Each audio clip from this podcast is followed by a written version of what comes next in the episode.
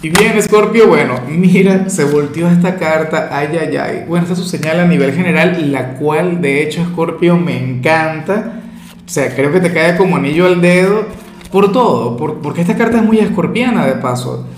Y, y, y sabes que hoy estamos de luna nueva, hoy es martes 28 de junio de 2022.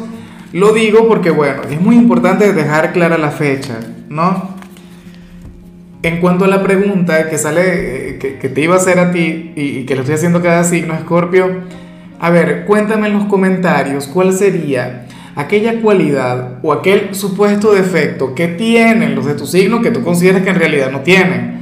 Por ejemplo, eh, tú sabes que Escorpio está catalogado como el chico o la chica mala del zodíaco. Y ciertamente hay algo de verdad en eso, pero yo lo veo desde la parte luminosa. Pero yo sé que tú te puedes molestar porque tú también te consideras a ti mismo como una persona de luz. Tú eres una persona de bien y yo eso no lo cuestiono, pero en lo más mínimo. Ahí yo sí estoy muy, pero muy de acuerdo contigo, Scorpio.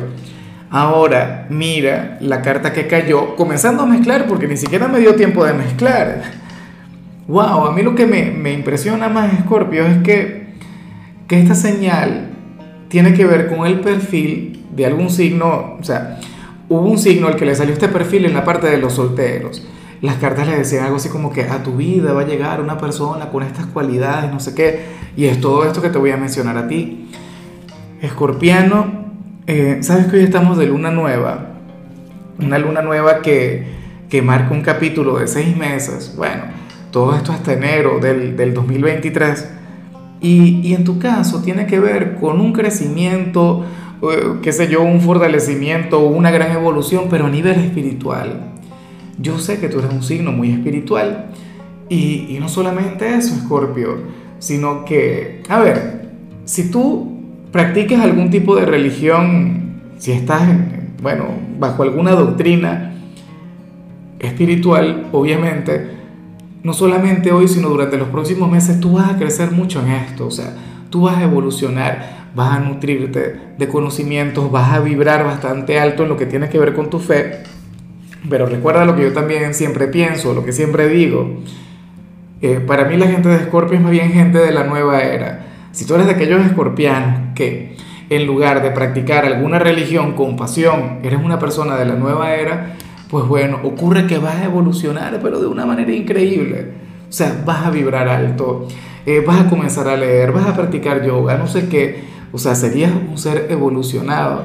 ¿No? Y esto es lo que a mí me encanta. En lugar de centrar tu vida en los placeres terrenales, en, bueno, e, en el pecado, por decirlo de alguna manera, no digo que vayas a dejar de pecar, claro que vas a seguir pecando, no vamos a saberlo tú y yo, pero, pero sí que te vas a concentrar mucho en tu espíritu, en tu alma, en tu energía. Y eso es algo que yo aplaudo mucho, Scorpio. Dios, o sea, me, encanta lo que tiene que ver con esto.